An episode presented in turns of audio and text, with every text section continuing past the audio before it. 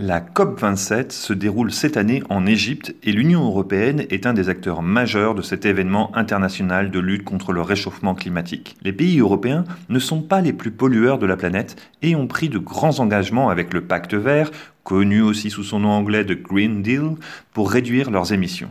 Mais il est plus facile de le faire quand on a longtemps fortement pollué et qu'on a fortement délocalisé sa production. Je suis Fabien Cazenave, journaliste à la rédaction d'Ouest France, et je fais le point avec vous dans cette émission Europe du mur des podcasts sur les engagements climatiques de l'UE.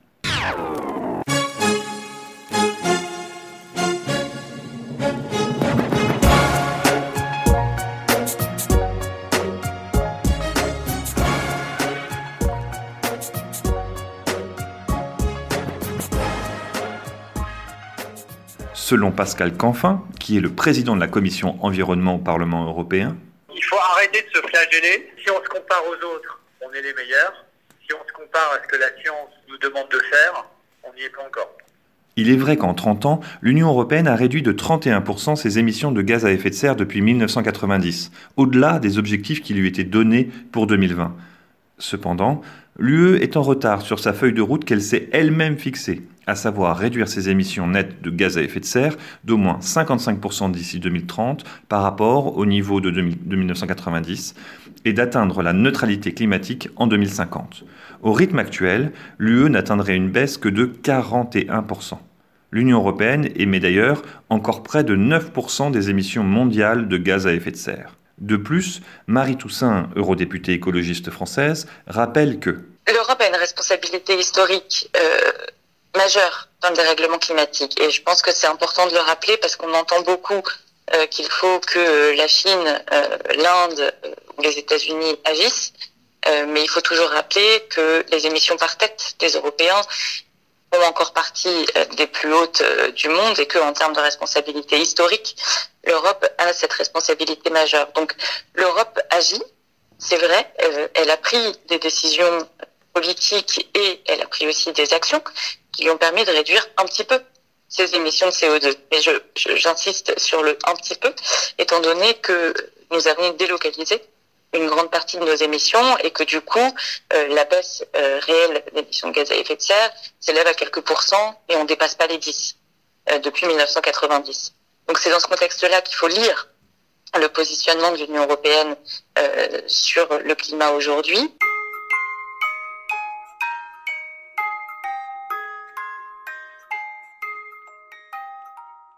Pour autant, les Européens sont sur la bonne voie, avec le lancement au niveau européen depuis 2019 d'un vaste programme connu sous le nom de Pacte vert.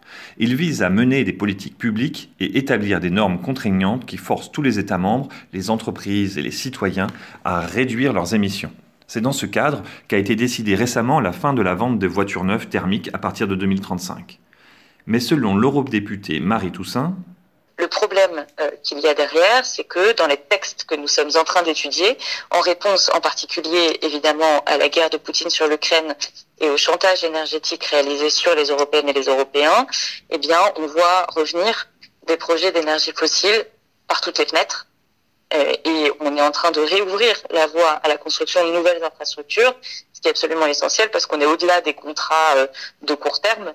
on est vraiment sur de la relance sur plusieurs décennies de, notamment du gaz, hein, que ce soit le gaz liquéfié ou le gaz naturel.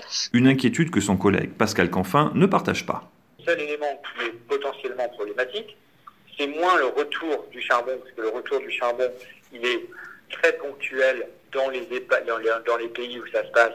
Et pour personne, c'est une, solution de moyen terme, c'est juste un, un pis-aller de très court terme. Et ça ne change pas les prévisions à moyen terme. En revanche, c'est le sujet des contrats gazeux que certains États signent avec des fournisseurs alternatifs à la Russie, donc euh, Qatar, euh, États-Unis, Norvège, etc., dont on ne sait rien en termes de termes, hein, on ne connaît pas les termes, et euh, dont on ne sait pas s'ils restent compatibles avec le Green Deal ou pas. Hormis cela, bah, c'est un vrai sujet, hein, mais hormis cela, tout le reste, comme prévu avant la crise, pour la bonne et simple raison qu'on est totalement convaincu que cette crise est une crise des énergies fossiles euh, et que euh, accélérer la décarbonation, c'est une solution et pas un problème. Mais si l'Europe est sur la bonne voie, elle a en partie obtenu sa forte baisse des émissions de gaz à effet de serre en délocalisant ses usines dans d'autres régions du monde, comme la Chine, le plus gros pollueur de la planète désormais.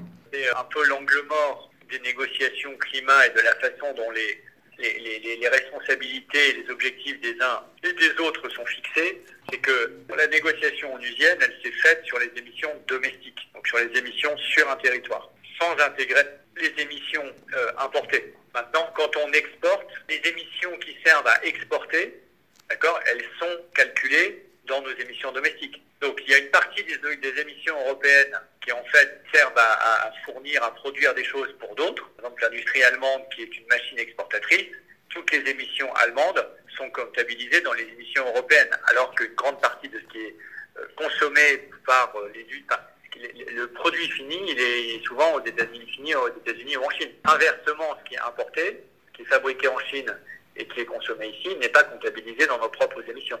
En plus des euh, indicateurs d'émissions de CO2, je pense qu'il serait euh, souhaitable d'avoir un indicateur d'empreinte. Cet indicateur d'empreinte carbone, il permet d'intégrer les importations et d'enlever les exportations. Et ça donnerait une vision plus juste du nombre total de tonnes de CO2 qui est lié à notre mode de vie, pas simplement qui est lié à la production européenne.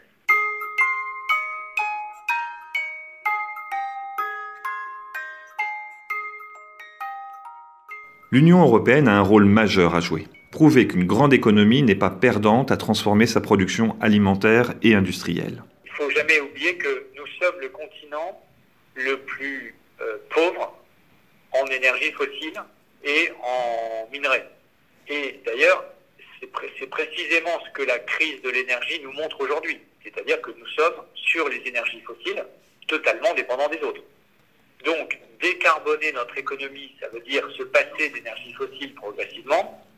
C'est à la fois bon pour la planète, mais c'est aussi bon pour notre autonomie stratégique, parce que s'il y a une chose que cette crise, la crise actuelle, nous démontre et nous, explose, nous fait exploser la figure, enfin exploser la figure, pardon, c'est bien notre dépendance aux énergies fossiles. C'est d'abord notre intérêt de faire ça. C'est pas simplement quelque chose qui est conforme à nos valeurs ou à notre responsabilité historique, etc., c'est aussi conforme à notre intérêt. Par ailleurs, comme nous, qui figurons parmi les zones les plus riches du monde, en, investissant dans les technologies bas carbone pour atteindre nos propres objectifs, on contribue à des innovations qui ensuite se propagent partout ailleurs et qui permettent de faire baisser les émissions, de faire baisser le coût des innovations partout dans le monde. Par exemple, c'est en, la filière des énergies renouvelables, elle est née en Europe. Premier panneau solaire, les premières éoliennes, tout ça est, né en Europe.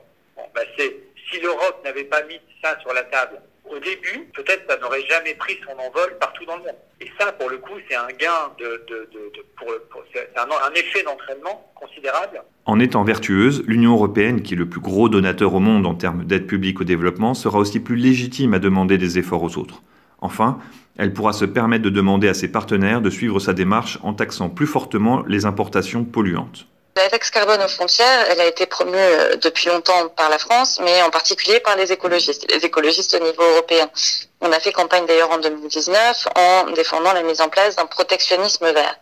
L'enjeu, il n'est pas seulement de forcer les autres, d'ailleurs c'est un terme incité à agir ensemble, c'est important, mais euh, il est aussi de, de pouvoir euh, nous-mêmes être exemplaires. Euh, et donc quand on dit on a délocalisé nos emplois et nos pollutions, hein, les deux d'un même mouvement, euh, ça veut dire aussi qu'il faut qu'on travaille sur euh, une relocalisation et dans le respect des, des, des voilà, de, des limites planétaires, dans le respect des limites planétaires, parce que les lois de l'économie ne sont pas au-dessus des lois de la nature et qu'il faut que l'Union européenne restructure, transforme en profondeur son modèle économique pour pouvoir respecter les limites planétaires. Selon les spécialistes du climat, un réchauffement global de 2 degrés par rapport à l'ère pré-industrielle, c'est-à-dire avant 1900, correspondrait en réalité pour l'Europe, pour notre continent, à une hausse de 2,5 degrés les énormes incendies d'été partout en Europe, les inondations meurtrières qui ont frappé l'Italie, l'Allemagne ou la France ces dernières années nous rappellent régulièrement que l'urgence climatique a de lourdes conséquences.